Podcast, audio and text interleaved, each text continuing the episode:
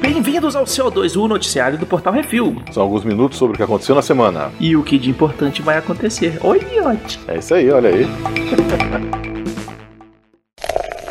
Bizarrice.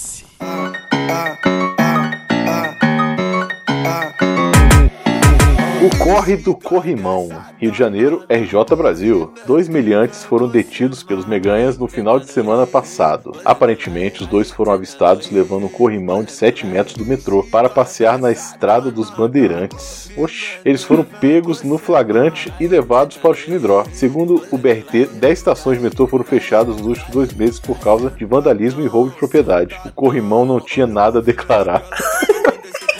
Caralho, como assim? Velho, tu já viu o pessoal falar, fazer uns corre, arrumar uns cobre e tal, não sei o Aham. que, para Cara, nego rouba isso aí pra vender, pra derreter, velho. Ah, tá. Você lembra? Tem um filme, eu acho que é um filme, um documentário que o Tim Maia roubava o- o- os canos com os caras. Acho que é o filme dele. Eu, eu acho que é o filme do, do Erasmo Carlos. Do Erasmo Carlos, né? É, tá certo. Que eles É roubavam as mesmo. tubulação e tal, não sei o que. É isso aí, velho. É roubar Caralho. metal pra vender, velho. O povo tá desesperado, vai lá, não tem ninguém vigiando, pega o cobre e vende. Puta merda. Eu tô cansado.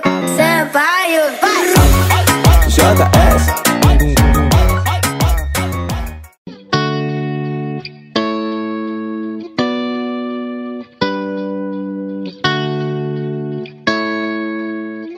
Lamba o sapo. Madrid, Espanha, União Europeia. Um ator pornô foi preso sob acusação de homicídio culposo. Ele teria assassinado outro homem em um ritual onde inalaram o veneno psicodélico de um sapo. E aí, Miotti, já fez umas doideiras dessa assim? Não.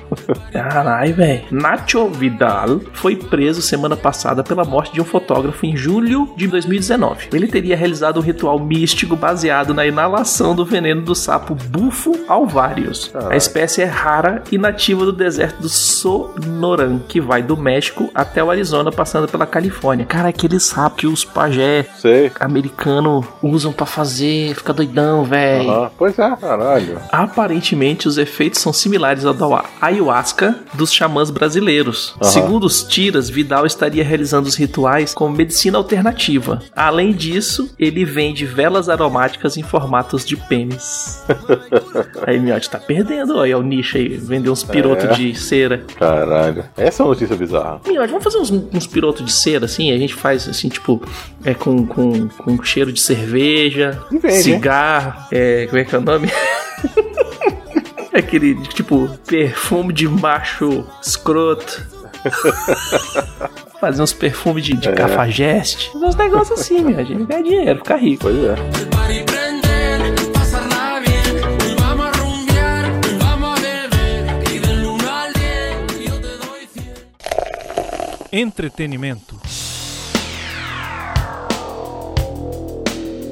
Vamos pro top 10 da Netflix, Miotti. Fala aí o que, que tá bombando. Olha só como é são as coisas, né? O pessoal não tem nada pra ver mesmo, né? Porque tá, tá, tá, tá engraçado. Número 1 um da, da semana é o Uhum. Hancock, Hancock é um Hancock. filme. do Smith. Pelo menos tem a Charlize Theron pra Tem salvar a o filme. Charlize, pois é. Charlize. Isso é bom. Oh, Charlize. Segundo lugar tá Gente Grande. Rapaz, aquele filme do Adam Sandler. uhum. Ele entrou há pouco tempo, tá aí já. Pô, o pessoal não- realmente não tem nada pra ver, não. Apesar de não é ruim, não, né? Apesar de não é ruim, não. O Adam Sandler, ele é o rei do Netflix, velho. É, Ele é, ele é mesmo. Ele faz um monte de besteira. Porque assim, é besteira que você assiste que você não quer ver porra nenhuma e quer botar um negócio no fundo. Ou quando você quer ver uma coisa ficar doidão, fumar maconha e assistir, você vê os filmes do Adam Sandler, velho. Pois é. Terceiro lugar está Ctrl Z, uma série mexicana, né? Série adolescente aí. Não vi ainda, o pessoal tá pedindo pra gente ver. Vamos ver se rola. Assista. Quarto lugar, Livrai-nos do Mal. Esse aí acho que tem até Vale a Pena, viu? Ó, Se eu não me engano, tem Vale a Pena dele. youtube.com.br Refil TV. Quinto lugar, Paixão Obsessiva. Esse eu tenho certeza que tem. Tem, vale a gente assistiu, esse filme é massa. Pois é. Sexta, Expresso do Amanhã, que é a série, né? Baseada no filme, que tem o Vale a Pena. Que o filme eu achei um saco, né? Não sei como é que tá a série aí, mas é isso. Tá em sexto lugar. Sétimo, Dinastia, também é uma série que deve ter deve estar sendo baseada na série antiga, porque tinha uma série chamada Dinastia. Sim, ela é requenta né? a novela americana, velho. Pois é. Só falta ter o Joe Tribbiani nela. Space Force, que eu tô interessado em ver, né? Vamos ver se a gente consegue ver pra fazer um Vale a Pena depois. Uhum. Tá em oitavo lugar. Eu, tô, eu comecei a Carell. assistir. Ah, É, eu, tô, eu tô ainda me entendendo com ela. Tô no segundo episódio. Beleza. Ela não é tão de comédia quanto é, Office, outras né? comédias assim, essas outras comédias assim sacaneando o governo. Sei, sei. Em nono lugar está Presságio. Esse não faço ideia do que é, mas tá Uhum. lá, tá, já tá no top 10 há tem um tempo. E em décimo lugar, Chips o filme. Esse ia sair Vale a Pena na semana passada, só que a gente acabou não conseguindo ver, né? Porque tá atrapalhado com um monte de coisa aí, mas eu acho que eu devo fazer o, o Vale a Pena dele, viu? Eu acho que só pelo Michael Penha Pois já é, vale. Acho que vale sim. O Dark Shepard é engraçado também, mas o Michael Penha é o Michael Pois Penha. é, vamos ver.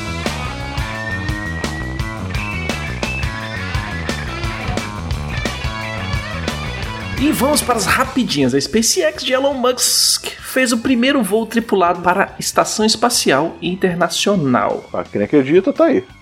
A SpaceX até agora só tinha feito voo não tripulado e controlado remotamente ou por inteligência artificial. E agora eles saíram e fizeram o primeiro lançamento de astronautas americanos de solo americano, acho que desde 2015, quando eles desativaram o projeto dos é, ônibus espacial. Beleza. Parasita vence cinco prêmios no Grand Bell Award da Coreia. Oscar coreano. Melhor filme, melhor diretor, melhor roteiro, melhor atriz coadjuvante e melhor trilha sonora. Bom, hein? Vai ganhar tudo esse ano. Ridley Scott ameaça o mundo com prequel sobre os ovos de Alien. Ah, peraí, peraí, peraí, peraí. Sério? É, Ai, foi o que ele falou. chega falou- não, né? Por isso que eu botei aqui. Ele ameaça o mundo. Aham. Que isso é uma ameaça. Ele não tá falando, ah, não, porque tem o filme e tal, não sei o que. Não, não, ó, vocês não me derem outra coisa pra fazer, eu vou fazer o filme dos Alien lá, ó. Ah, rapaz, não tem jeito não. Tá chega, né, pô? Chega. Já deu. Cinemark Estados Unidos anuncia a reabertura e ainda diz que não vai obrigar o uso de máscara. Uhum. Sério? É. Eu, eu... Se prepara pra pandemia 2.0, tá? Pois é, porra. A partir do. Quando voltar esse negócio aí que estiver voltando mesmo, Hum. eu mesmo quando acabar, assim, fala, não se tem mais coronavírus, eu só vou andar de máscara. Porque eu nunca mais fui nem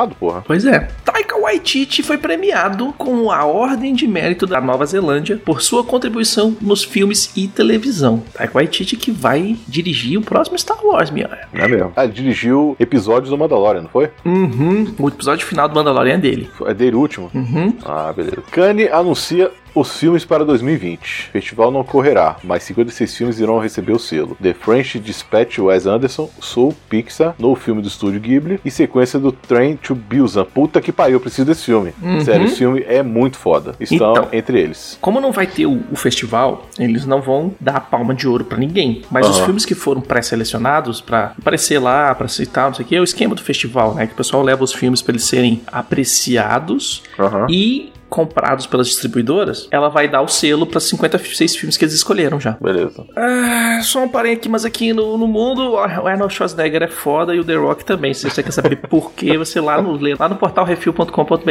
É isso aí, tá lá em notícias, vocês vão ver. Uhum. Os bichos são foda, falando assim, velho, vocês estão aí querendo brigar e tal, não sei o que. Eu tava lá, e o outro fala assim: quem é que é o líder dessa porra aqui? Pois é. Se Cadê apresente. o líder dessa merda? É.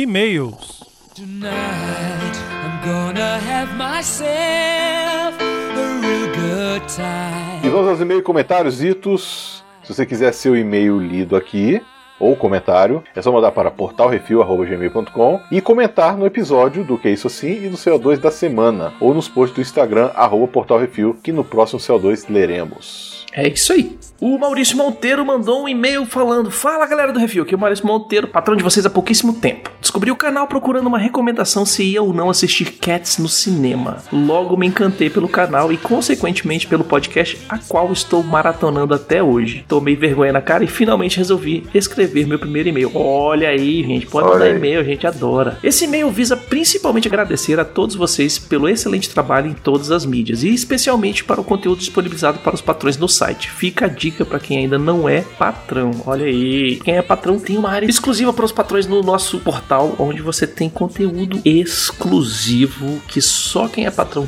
tem. A gente tem vários episódios que é isso assim, exclusivos. A gente tem crítica de filme, a gente tem vídeo, a gente tem, acho que algumas lives exclusivas também. As lives estão todas lá, né? Exatamente. Então, se você tá querendo um algo mais, tá ali pra você como agradecimento do refil para todos os nossos patrões.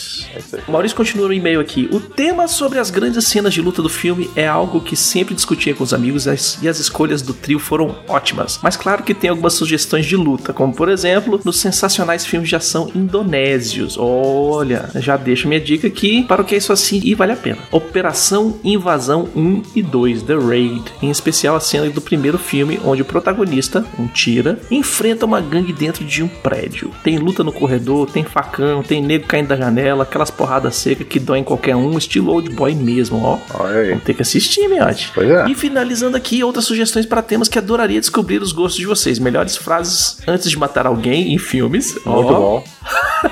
Muito, Muito bom. bom. A lista é enorme. Agradeço novamente pela maravilhosa companhia nesses tempos e muita saúde para todos vocês. Abraços, abraços. É isso aí, pô. Muito bom. Eu não sabia que o Maurício estava desde o Cats, não. É, eu acho que ele começou a escutar a gente no Pois Cats, aí depois virou patrão e agora É. ele falou: não, vou mandar um e-mail. Pois é.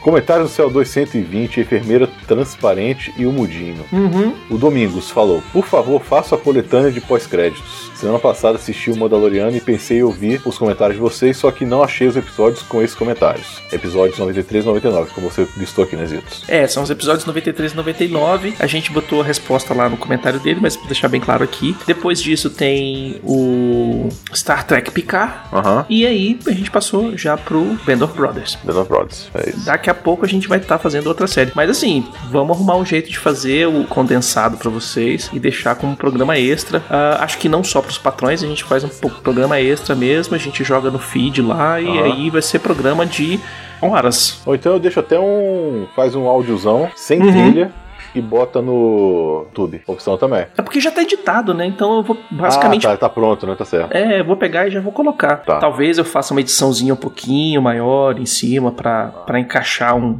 um episódio no outro, alguma coisa assim, tirar algumas redundâncias. Ah, beleza. Mas é, vai pegar o que já tem. É, vamos ver o primeiro, depois a gente conserta no segundo.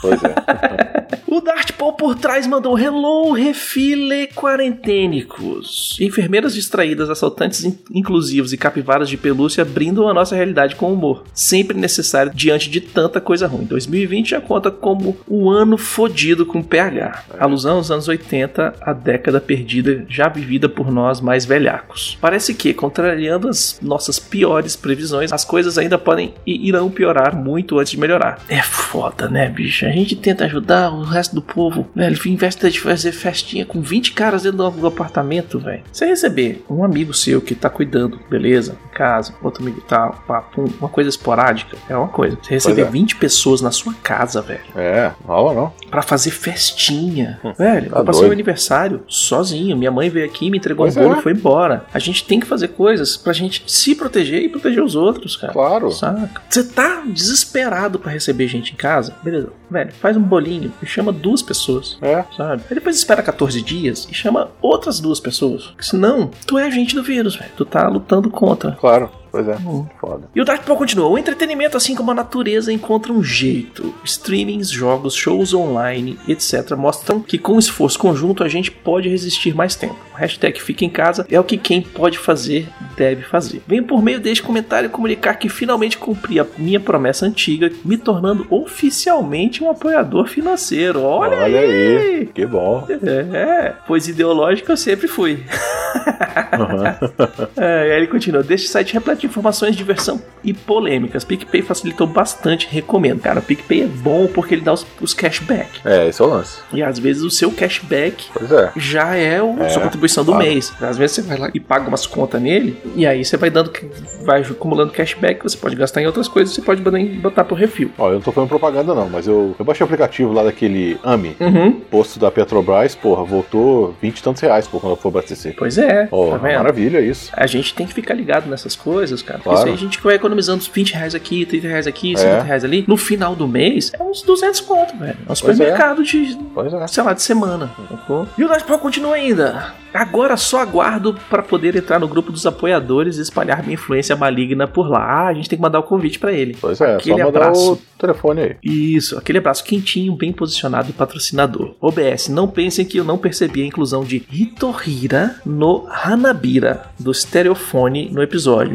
encerramento da série Bleach. Pisito só largando suas preferências otaku subliminarmente, hein? Na verdade, não. Na verdade, eu peguei é, músicas regionais, porque teve uma. Foi uma notícia, eu acho que foi russa. Aí eu peguei uma música pop russa, que eu entrei no YouTube procurei. Inclusive, tem que passar até o nome da, da cantora pro Miotti, que ele vai gostar. Ó, É, uhum, uhum. então passa logo. O segundo é uma música gaúcha, porque era notícia gaúcha. E Aham. no terceiro é uma música japonesa, que eu escolhi no YouTube, Japan Pop Music. E aí apareceu. Rock Beleza. não, rock, eu acho que eu procurei foi rock. Foi, né? Uhum. Tá certo. E aí a gente tenta localizar as notícias pra botar um, um negocinho a mais. Aham. All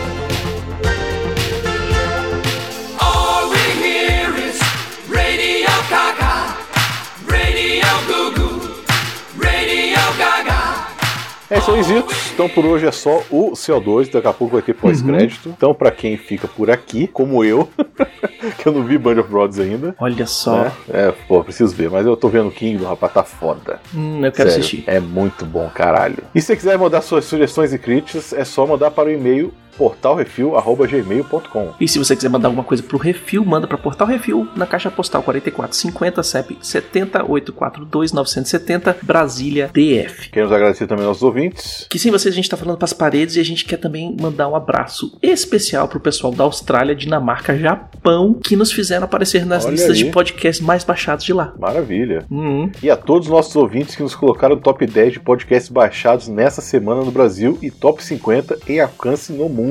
É isso aí, gente. A gente é Olha top só. 50 no mundo. Olha aí, até que o pessoal tá acordando. Uhum. e queremos agradecer a todos os patrões, patroas, padrinhos, padrinhas, madrinhos, madrinhas e assinantes do PicPay, que sem vocês a gente não tem como manter o site no ar. É isso aí. E também não esqueça de dar seu review, seu joinha e compartilhar nas redes sociais tudo que a gente publica. Tá? Uhum. Tem muita coisa. No Refil TV, no portal Refil mesmo, tem notícia toda semana. O Brunão bota duas ou três notícias por dia. Uhum. Né? Então entra lá e veja as notícias, que às vezes é notícia exclusiva, hein? Você não viu em outro site, não. Uhum, exatamente. O Brunão tá modo jornalista on, mostrando É pra que veio e mostrou pra que formou. Pois é. E não se esqueçam de seguir a gente em todas as redes sociais, é tudo arroba portal Refil, só no YouTube que é Refil TV. E outra coisa, quem é patrão que não tá sabendo disso, porque tem gente que acaba não sabendo, Hum. se você quiser gravar um vídeo comigo ou com a Marina, ou Ah, então a gente vale a pode pena, até ver a com- pra gravar com o pessoal também. Mas o mais fácil por enquanto tá sendo eu e Marina. Uhum. Gravar um, um Vale a Pena ou da Pena sobre algum filme. que- A sua escolha. Só o Ó. filme só não pode estar já no Vale a Pena. Então a gente não fez ainda aquele filme, você quer fazer? Vamos falar sobre ele. Já Uhum. gravamos vários é, episódios aí, o Valdir já gravou dois. O Valdir Fumene, né? O, pra quem não conhece, Sim. nosso gerente lá do grupo, né? Então tem vários Vale a Pena. Até uma- teve até uma criança que foi um dos melhores Vale a Pena que a gente fez. Nossa, aqui menina eloquente, velho. Ela fala muito melhor Sério. que eu, velho. Ela fala melhor que todo mundo aqui do site. Fala muito melhor do que eu, bicho. Que essa mulher não tá Pois gravando é. podcast ainda, não, velho. Não é?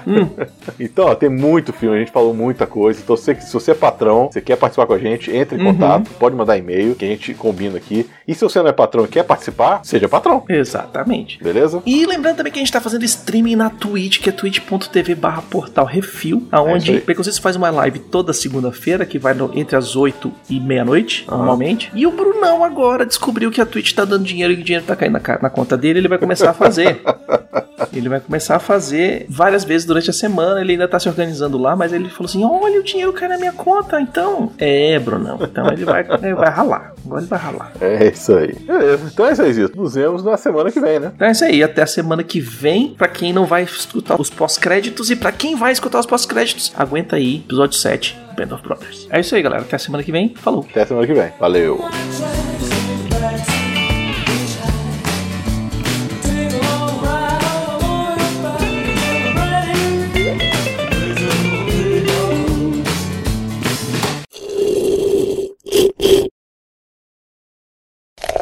Pós-créditos!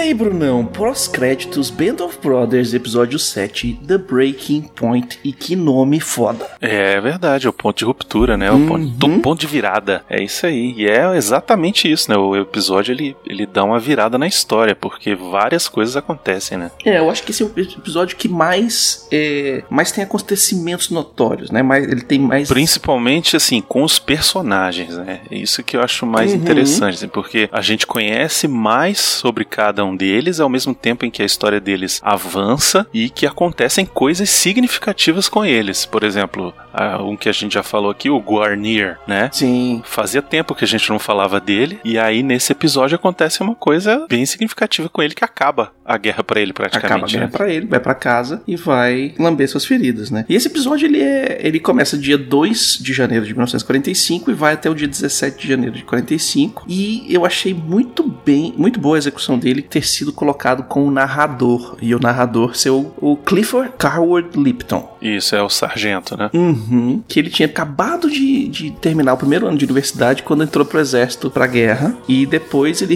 retomou os estudos e se formou em engenharia. Olha aí, cara, mesmo com todos os traumas, né? Uhum. E, e esse é um negócio, esse episódio ele lida com isso também, né? Com os traumas. É, apesar de todos serem bem centrados na história das pessoas e tal, o que, que tá acontecendo, esse é bem centrado é, no impacto da guerra, nos soldados.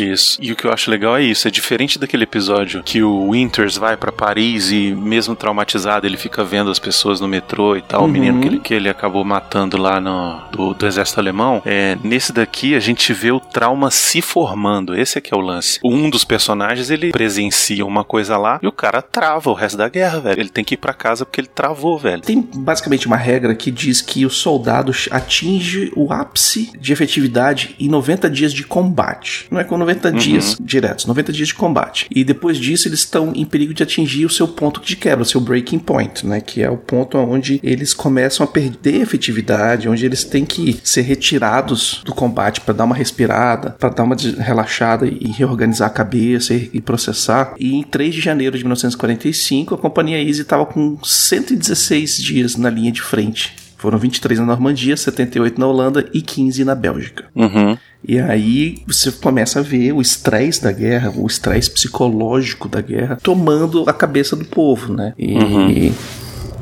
e logo no começo, né, a gente tem aquela cena do, do Hubler, né? O Donald Hubler, finalmente encontrando a sua Luger. O seu destino, o seu destino, né? Porque é o negócio, né? Ele tava desde o começo da guerra, ele desceu, desceu na Normandia já querendo uma Luger. A obsessão dele era achar essa tal dessa Luger, que era aquela pistola que, que ela é bem, assim, única, né? No seu formato, no seu design. Uhum. É, ela era uma pistola fabricada na Alemanha entre os anos de 1900 e 1941 e era considerado pelos americanos, pela galera dos aliados, assim, como se fosse o maior souvenir da Segunda Guerra. Uhum. Porque ela era muito. tinha um, um design muito único, né? É, ela é bem diferente do, do padrão de pistola que a gente conhece hoje em dia, onde tem um. A, a- a parte de cima da pistola se move inteira, né? E Uhum. ejeta o cartucho da bala, mas o cano da arma fica parado ali. A- na Luger, ela é, é um pedaço.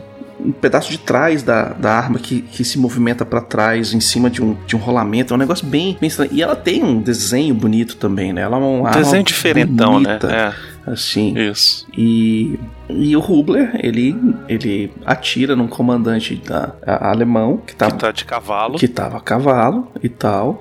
E pega a Luger. E aí, na emoção dele, ele tava mostrando a Luger pra todo mundo. E atirando, e mostrando, e não sei o que. E indo de foxhole em foxhole, mostrando: caralho, consegui, consegui, consegui. Até a hora que ele chega, senta com ela na- na- no bolso e ela atira. Ela dispara acidentalmente. É, porque é aquele negócio, o cara não tinha familiaridade com a arma, né? Então, provavelmente ele não sabia que, ó, você não pode botar ela no bolso e sentar, porque ela pode correr o risco de disparar fácil, sei lá, entendeu? É, É. é, é, ele não foi treinado pra mexer com aquela arma, né? Uhum. Então, é, isso, é, isso é muito interessante, assim, de, de coisas que acontecem na vida real. Você fala assim, ah, é só ter uma arma que tá de boa, já mexi com uma, mexi com todas. Não, velho, não, não é por aí, Uhum. né? E o que faz a- o tiro ser fatal é que o tiro acertou a artéria femoral, né? Nós temos duas artérias Foi. que passam nas nossas coxas. Uhum. que são chamadas artérias femorais. Inclusive, às vezes, quando você vai fazer cateterismo, algumas cirurgias é de coração, o pessoal vai pela coxa. A cirurgia da horta é essa, né? Você troca um pedaço da artéria da coxa pra um para do coração que tá entupida. E a bala arrebentou essa artéria. E arrebentou essa artéria, cara, é assim, uma forma que eles mostram ali, é minutos. Você tem minutos É. Pra você É.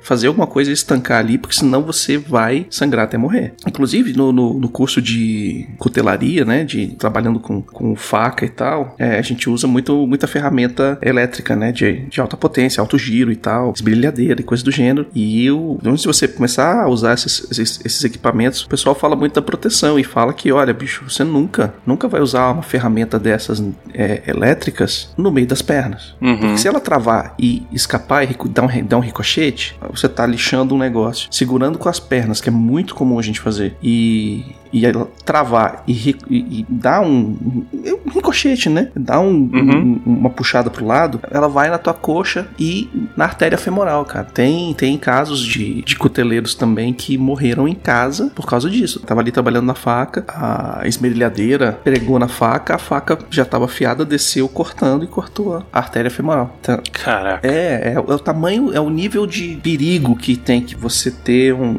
um acidente na coxa. Então, sempre que você. né, vale até um, como dica pro pessoal do- do- do- dos nossos ouvintes, né? Que, cara, você vai usar alguma ferramenta que é elétrica ou é, de alta velocidade, não apoia na perna, não, não segura, não usa ela sentado no chão com as pernas abertas e trabalhando no meio das pernas, porque se espirrar ali é, é, é bem perigoso. É bem perigoso, letal. Uhum. Outra, outro personagem que é importante nesse episódio é o Dyke, né? É o Taiki, ele demonstra como que um cara almofadinha, conhecido de alguém, caga com qualquer organização. É, e como as pessoas podem ser escolhidas e, e estarem no lugar errado, né? Também, assim. É, tipo, botaram ele numa posição que o cara não era, sabe, apropriado. É a mesma coisa que acontece no final do primeiro episódio, por exemplo, quando o comandante lá decide que o Sobel não é um cara que é pra ir comandar a tropa na, na, na linha de Uhum. frente, entendeu? Que ele é um cara do treinamento.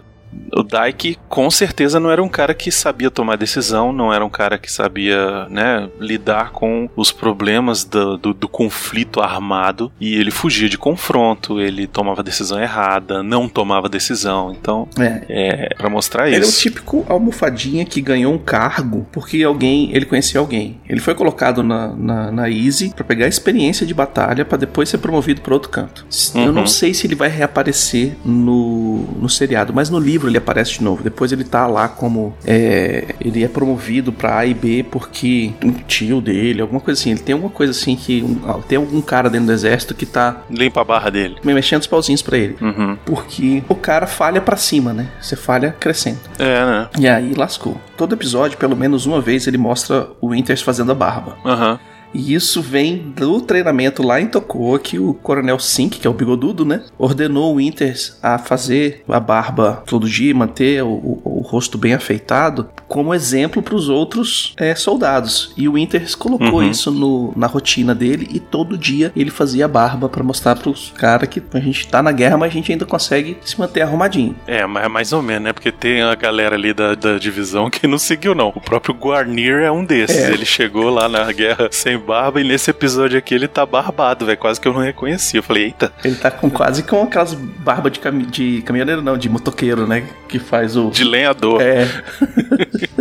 É, e aí o que, que acontece? O Rubler se fode. Isso, e aí o, o, o que que acontece? A divisão, ela tem o, o Dyke, né? E o Dyke fica meio que é, empatando, assim, a, a- progressão da... É, porque ele, ele, ele, ele era pra tomar as decisões, era, era ele pra estar ali no, no, no- na linha de frente, junto com todo mundo. Ele tem as responsabilidades dele de manter a tropa em boas condições e tal. Uma das coisas que ele, que ele deixou de fazer, é, ou não fez, ou tardou pra fazer, é, foi cuidar da- do equipamento da tropa. Por isso que eles foram pra Bastone, inclusive, sem equipamento suficiente, porque ele foi uma É, outra dele. coisa, ele não conversava com com os caras, né? Hum. Você vê que ele não tem intimidade ali com, com nenhum deles, né? O, o próprio, acho que é o próprio Winters que dá até uma limpada na barra dele e fala, velho, o cara, o cara chegou aqui e teve que assumir uma parada de uma divisão que não era dele e tal. Uhum. Então fica muito difícil ele se relacionar com os caras que já estão juntos há muito tempo e tal. É o Mas o lance é que o cara nem tentou, né? É o Lipton, né? Uhum. Que fala isso. O, o lance é que o cara nem, nem chegou nem a tentar, né? Esse é que é o,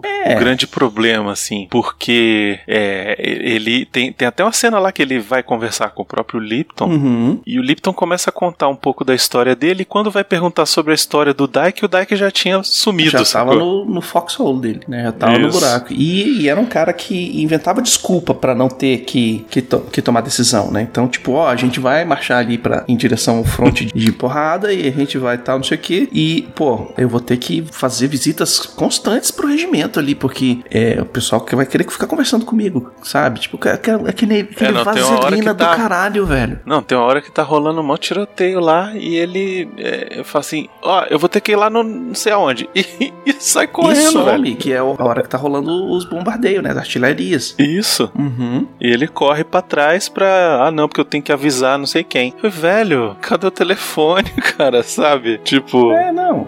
O cara, ele literalmente não tinha é, nenhuma qualidade pra ser um líder. Nem, nem de, de, de escritório, nem de pilotão de guerra. É, Né? é isso aí. E essa cena. Que são duas cenas de bombardeio, né? A primeira cena de Uhum. bombardeio, que assim, é, é praticamente um atrás do outro, né? O primeiro bombardeio que. Que é o que o que- Joe Toy, que tinha acabado de voltar pra, Uhum. pra Easy, né? Ele fugiu da enfermaria pra poder voltar pra Easy, que ele tinha sido ferido na Normandia, na Holanda e em Bastogne. Que foi o que ele tava com a tipóia por causa disso. Isso. E aí ele tinha acabado de voltar e ele tinha reencontrado o amigo dele lá, que era o Guarnier e Uhum. tal, não sei o que. E eles estavam lá é, conversando uma hora e começou um bombardeio ali perto da cidade lá que eles estão tentando invadir, que é a tal da Foy, não é isso? É, a cidade de Foy, que era, era a cidade onde eles, é, eles limparam a floresta ao, redor, né? E Uhum. o próximo passo ia ser capturar Foy e aí continuar seguindo a expansão, né?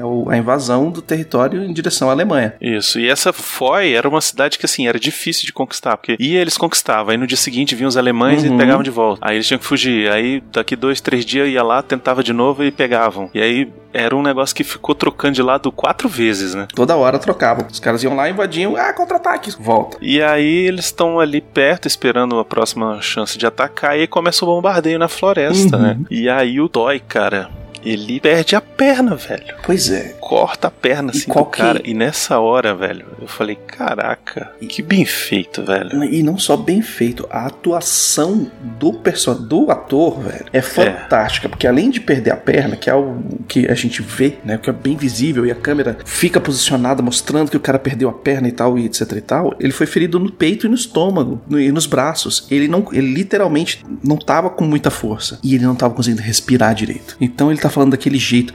"Ah, ah, ah", É, exatamente pra passar a, a- o que tava acontecendo ali, velho. E o Guarné foi ajudar ele. E é essa que é a merda.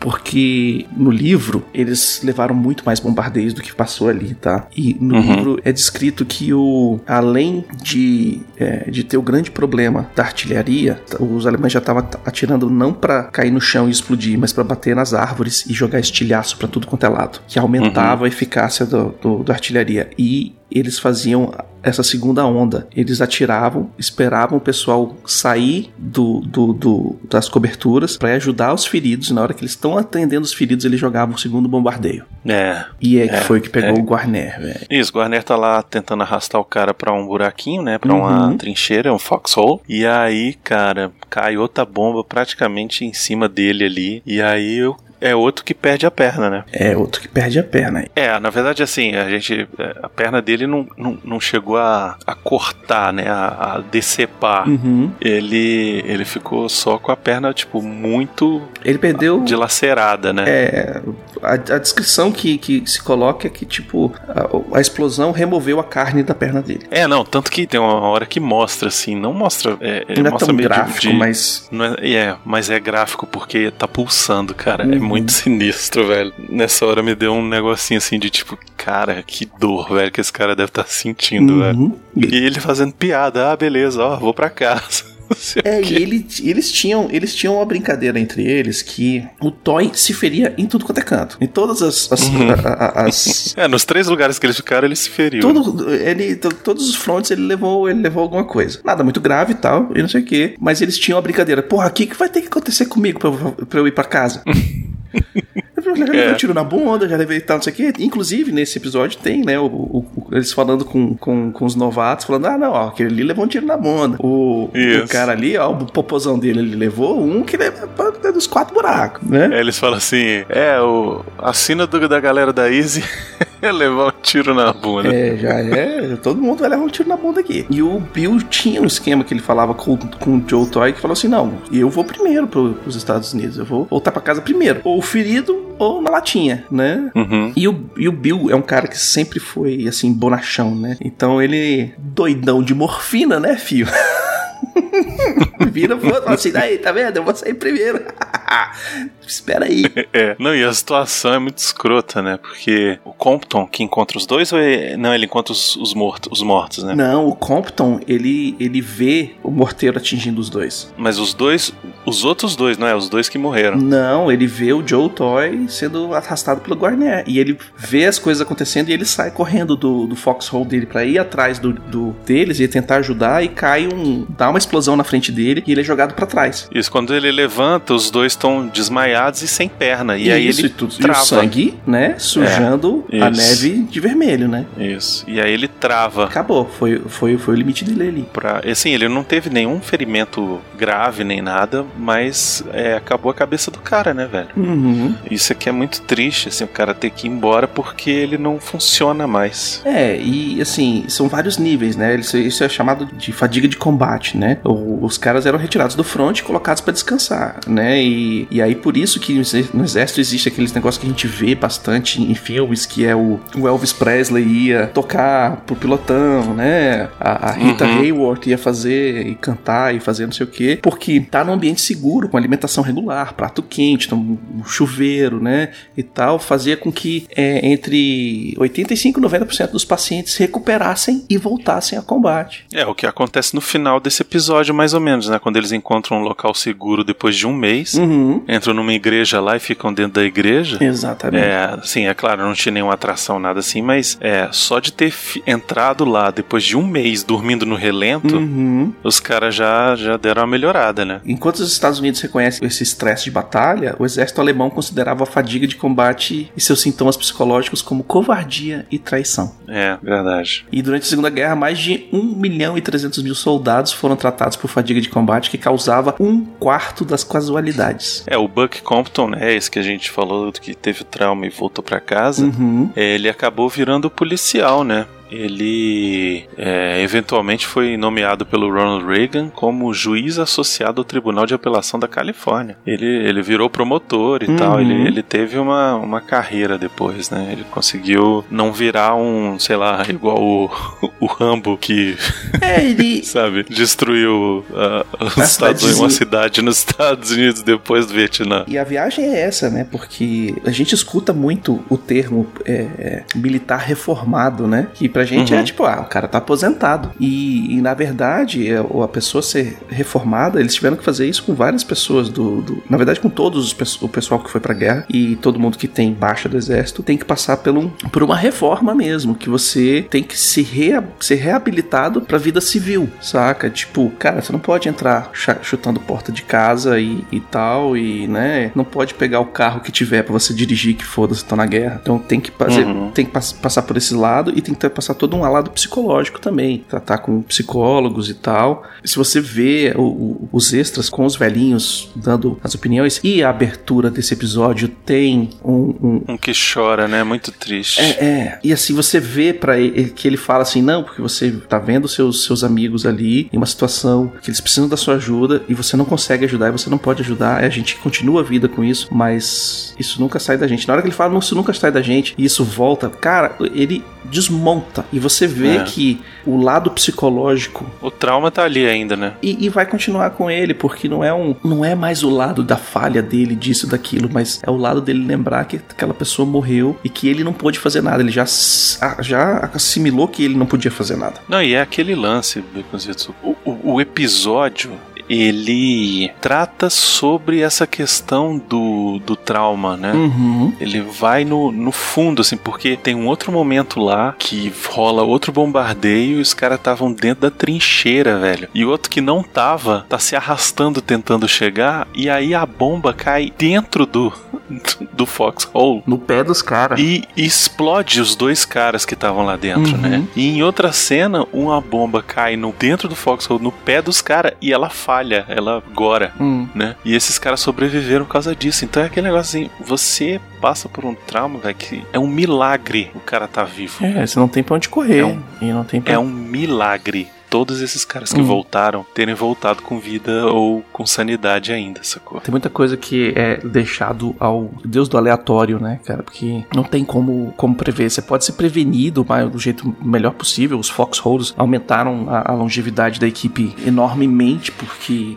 é, é, deixavam eles menos expostos possíveis. Mas tinha esse esquema também, velho. Pode acontecer, pode acontecer, existe uma chance. Claro, não só pode, como aconteceu. E aquele cara que tá cavando no chão pra fazer um foxhole Com as mãos. com a mão. Uhum, aquilo ali é o estresse, a fadiga de combate. É o cara, o cara, o cara quebrou. O cara ali tá e, e esse cara tem que ser retirado do- da equipe o mais rápido possível porque ele, o desespero dele contamina, sabe? Uhum. Você vê o cara em pânico, o cara falhando porque ele passou do limite dele e, e aquilo leva você a falhar também, né? Tipo, porra, se o cara não tá conseguindo, quem sou, sou eu pra conseguir? Uhum. E, É isso mesmo. e aí o Lipton segurou a onda demais, sabe? Pô, o Lipton, inclusive, essa é uma parte que é muito legal, né? Quando o Lipton tem que falar pro. Pro Winters, que a galera Winters. morreu, velho. Não, que a galera morreu e que o Dyke, sabe, tava. Tá escondido. É, tipo, que o Dyke. Que ele acha que o Dyke não é uma boa pra ser o comandante, né? Uhum. Tipo, o cara ter que mandar essa de um superior pro meio militar é muito difícil, né? É muito complicado. E, e ele até, o, como narrador, ele fala, pô, eu, eu,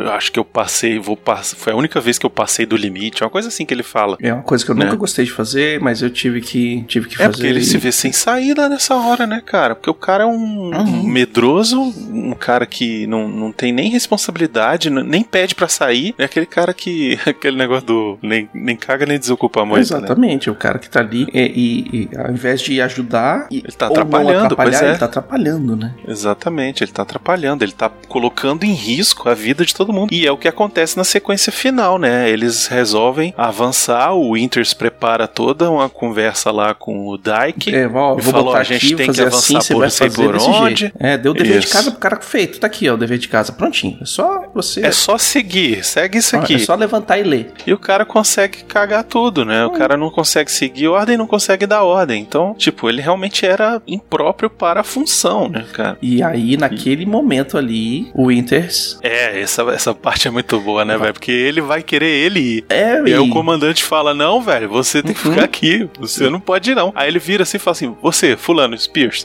vai lá e resolve. Vai Spears e pau e resolve. e o Spears realmente foi um dos, um dos melhores comandantes da Easy. O Tenente Ronald Spears se tornou o sexto comandante da Easy e ele foi o mais longevo comandante dentre, entre os seus predecessores. Então ele foi o cara que mais levou pra frente.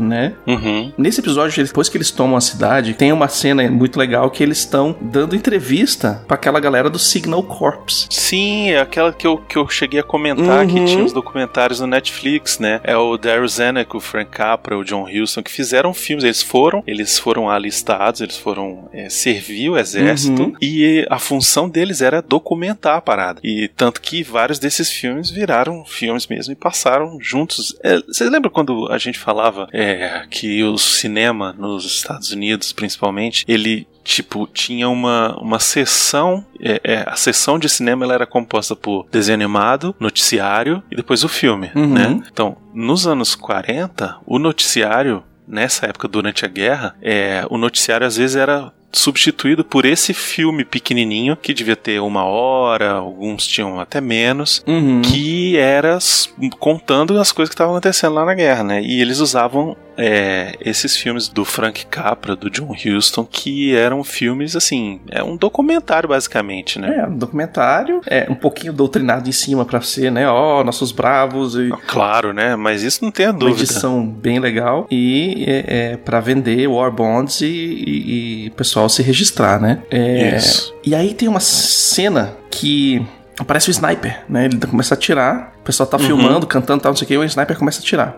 E aí o Lipton vira e vira pra um cara e fala assim: Shift, eu acho que ele tá ali. Esse Shift, se você lembrar, quando eles atacaram outra cidade, outra vila, que é a- o- aquele ataque que, que a metralhadora tava fuzilando todo mundo na rua, Sim, sim. aquele ataque ali, eles também. O, o Shift fica parado num canto com os caras metralhando a, a- parede do lado dele, ele- mas ele tava de boa. E depois o pessoal começa a falar: Shift, quebra os vidros, faz não sei o que, piriri pororó. Por quê? Porque o Shift, ele era. O atirador de elite, ele não era, não era um sniper, ele você vê que o rifle dele não tem nada diferente dos outros, mas ele era o cara que atirava melhor na companhia inteira. Ele era sinistro. Ele era o sniper sem luneta, velho. É o sniper sem luneta. Esse tiro que o, o Lipton sai correndo pra chamar o sniper e ele atira no sniper, não sei se é nesse ou se na outra investida na outra cidade. Porque ele mata esses dois snipers alemães, né? Aham. Um desses tiros é aquele tiro pela lu- luneta do sniper. Sim. Que o Shift É faz. muito- Porque o pessoal ia depois pra ver se tinha alguma coisa, se tinha mais alguém es- escondido e tal, não sei o quê. E o Shift fez esse tiro, o tiro do, no olho pela lu- luneta, né? E- É igual o Luke Skywalker que acertava buraco de rato, não sei Uhum. aonde, não sei o quê. né? Por quê? Porque o, o, Daryl Shifty Powers, ele cresceu nas montanhas de Virgínia, era um esportista ávido e ele era aquela daqueles cara do, do, do interiorzão que caçava normalmente parte da vida dele durante o ano. Ah, agora tá na época de caçar cervo, então vamos caçar cervo que vai ter cervo pra jantar. Eu caço um cervo, fica um mês. A família fica um mês comendo aquele cervo, né? Então, e, e ele era maquinista na marinha, é, depois do ensino secundário, e se alistou no exército em 1942 e foi pra Tocoa junto com os caras. E ele é um dos únicos caras que, enquanto eles estão lá no, no meio do buraco da neve, levando artilharia e tal, ele é o único cara que foi e pintou, botou um negócio no capacete dele pra ele ficar com um capacete branco, cara. Uhum. Enquanto todo mundo se olhava contra, o, contra a neve, ficava o soldado bonitão aparecendo, porque contrasta, né? O, o uniforme ficava até de quase preto e branco. Ele era o único cara. Destacando, é, Ele né? é o único cara que tava lá assim, né? Ninguém vai ver meu capacetinho que eu vou ficar aqui esperando pegar e matar esses caras. Então É. ele, ele era meio que o Legolas da galera, que tipo, Shift, o que, que você tá vendo? Tem um episódio, é, é, eu acho que é o próximo episódio, que o Shift vai fazer uma parada que é, tipo assim, como que você sabe disso? Tem a parte final que eu acho muito boa, Uhum. que é quando. Quando eles estão na, na igreja lá, né? Isso, que é quando eles estão na igreja e tal, e aí ele tá falando aquele negócio. Quem tá falando é o Lipton, né? Que ele é o narrador da história. E aí ele vai conversar com o Spears, né? Que acaba Uhum. virando o novo, o novo tenente lá. E aí ele tá falando sobre o Dyke e tal, não sei o que, e falando sobre como eles estavam sem um comandante e tal. E aí o Spears manda pra ele, não, velho, vocês não estavam sem comandante. Vocês tinham um comandante que era muito bom, que era que fazia as coisas, que ouvia as pessoas, que tirava quem tava lascado. É, ele, ele, ele, Era você, velho. ele rasga a seda e fala, velho, tinha um cara que tava aqui que fazia isso, que tal, não sei o que, papai, e ele ali. É, não, real, tinha É. mesmo esse cara aí e tal, papai. Você não faz nem a menor ideia de quem que eu tô falando, né? Ele, como assim? Não, é não você, velho. É, você, cara. E aí ele ganha uma comissão de batalha. E que, é, eu não sei se o pessoal lembra, mas essa galera que, que é sargento e tal, não sei o que, que são os, o, a- o pessoal que não passa pela escola militar, né? Pra virar tenente, coronel e etc e tal. É, a comissão de batalha pega esse pessoal e ela funciona como uma dispensa honrosa pro cara que é alistado e uma comissão para um posto de segundo tenente. Então ele demonstrou tanto que ele consegue e que, que ele tem o que precisa para ser um cargo comissionado, né? Ele tem o que precisa para fazer o trabalho, que ele é como, é como se ele tivesse sido é, re- reformado do exército, mas recontratado como tenente, que é como começou o Winters, começou como, como começou o Sobel, etc e tal. O segundo tenente é o primeiro, primeira, primeiro ranking. Então você sai de sargento, vai para segundo tenente e já na sequência o pessoal já vai te subindo, né? E o Lipton considera que a comissão de batalha dele foi a maior honra que já foi concedida a ele. É, verdade. Enfim, é isso, né, Biconzias? Esse foi um episódio difícil, um episódio duro, um episódio bruto que É. ele sofre muitas baixas. É, tanto que a cena no final da igreja é mostrando todo mundo que rodou. Ele Uhum. fala que a, a divisão começou dezembro com 160, sei lá, 140 cabras e termina com 63, velho. é, é, assim, é um negócio É. que foi muita gente embora mesmo, sacou? E, e- e gente que, que era relevante ali para as coisas que a gente tava vendo, histórias e tal. Uhum. É, o cara da Luger, o, o, É, o são, Guarnier. são todas pessoas que né? você vai você vai criando um vínculo, né? Junto com, com o seriado, você vai criando um vínculo. Isso. E vai, pô, esse cara é gente boa. Ele, ele, por ser um documentário, né? Por ser, não é nem baseado em fatos reais, é um, do- um documentário, uma biografia dos caras. Você, você vê pessoas ali, né? Que são, que tem as suas falhas, que tem os seus, os seus pontos e tal. E, e, e você vai criando, acaba criando um afeto porque você, você vê coisas que você tem em um, coisas que você tem no outro. Uhum. E aí no final esse cara dá uma pirueta por causa da bomba, é, leva um tiro. Isso. Que é isso, né, velho? O cara tá na guerra, ele tá sujeito É, a aí. qualquer hora Uhum. tomar um tiro de, na bunda, né? É. E, e morrer por conta disso, sabe? É, é complicado o negócio. É foda. a, a guerra, ela é. Não é fantástica, como dizem no. Como é o nome daquele filme? Trovão Tropical. É, tô contra Né? Mas. Mas é complicada, Hum. cara. É complicada. E. E é aquilo, eu tava assistindo e eu falei pra mim mesmo, falei, cara, é um milagre esses caras terem sobrevivido, velho. Uhum. É um milagre. É porque o que eles passaram ali, cara, terrível. Milagre dos caras não terem congelado. É milagre o. Isso, tudo, tudo, milagre Tudo, tudo, tudo, sacou? tudo, tipo, tudo, tudo, isso é um milagre. O cara não ter congelado, o cara não ter ficado doido, o cara não ter. Tipo, todo mundo que voltou são e tá lá dando entrevista, é um milagre esse cara tá ali. Uhum. E Entendeu? o, o- só um último, o último dado aqui, em janeiro de 45, 100% dos oficiais da ISIS já tinham sido trocados e cerca de 50% dos soldados. Já eram outros caras. já eram né? outros é. quadros. Então, tipo, é, o que tava segurando a companhia eram exatamente esses sargentos. Aham. Que era a galera que tava de Tocoa, que ficou. E assim, não é porque é, morreram parte dos oficiais, foi, foram baixas, e outra parte é pegar, eles pegavam os, oficiais da Easy e colocavam como, como que nem o Winters, como chefe de, de pelotão, sabe? Chefe de, Uhum. de, de- de- do regimento. Esses caras iam sendo promovidos porque a Easy estava na linha de frente. E por causa disso também, a, como a, a, a- a hierarquia fazia, era tinha muita gente da Easy, os caras falavam, não, a Easy é a melhor pra fazer isso. E sempre botavam os caras na frente de batalha de novo, porque eles confiavam naquela galera. E lógico, né, que também, por ter todo mundo fazer parte um- do, do mesmo grupo e ter sido treinado junto, a comunicação entre a galera ali era funcionava fantasticamente. É, verdade. E aí tudo vai somando, né? Eu acho que quem colocou muito bem foi o Dick Winters, né? Ele, ele, ele coloca no livro dele e eles pegaram, vou colocar essa citação no final do, do episódio, que ele fala que ele não tem certeza que ninguém passou por aquilo sem carregar com ele de alguma forma oculta as cicatrizes. E talvez esse seja o fator que ajuda a manter os, os homens da Easy tão incomumente ligados e próximos. Lá normalmente tem um, um jantar que eles fazem, né, do pessoal da Easy. Eles se encontram, fazem jantar, levam família e tal, e piriri pororó. E o Guarné é um que não falta nenhuma. Todos ele tá lá. E normalmente ele aposta corrida com a galera. de muleta. E ganha às vezes.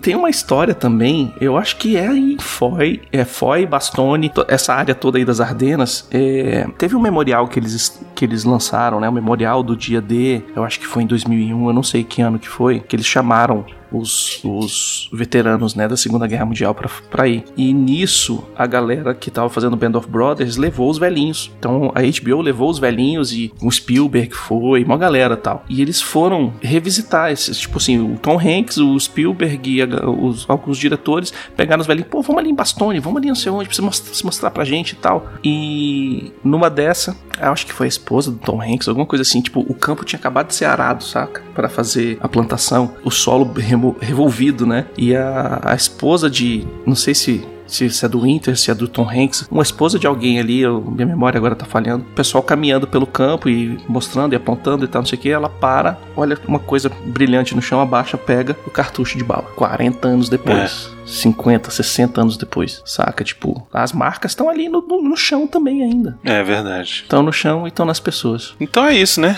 Acho É que isso aí. agora já estamos aí, faltando três episódios pro final. É, lembrando que depois vamos fazer um compilado de tudo e vamos fazer também um sobre a série como um todo. Vamos Isso. assistir o documentário sobre a realização, making off, Uhum. e a gente traz aqui pra comentar algumas coisas também. Exatamente. A gente vai é, se reencontrar no próximo episódio, semana que vem, sobre o oitavo episódio, que é a última patrulha. Olha aí. E aí a gente vai ver o que vai acontecer lá. É isso aí. Falou, gente. Vamos nessa. Falou.